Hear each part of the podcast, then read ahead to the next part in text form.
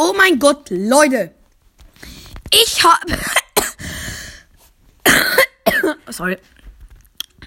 Ich habe tatsächlich einen Mythos gefunden. Und zwar bei einem Ladescreen in Brawl Stars. Das sieht man. Links bei dem Fang sieht man ein Exit-Schild. Was bedeutet das? Und die Sache ist, ich weiß es selber nicht. Perfekt. Und dann bei dem, bei diesem Teil in der Mitte hinten dran mit dieser Pfeife. Was wird das heißen? Das Problem ist, ich weiß es nicht. Diese Pfeife ist jedenfalls ein U-Boot. Und links, oh nein, das ist nix.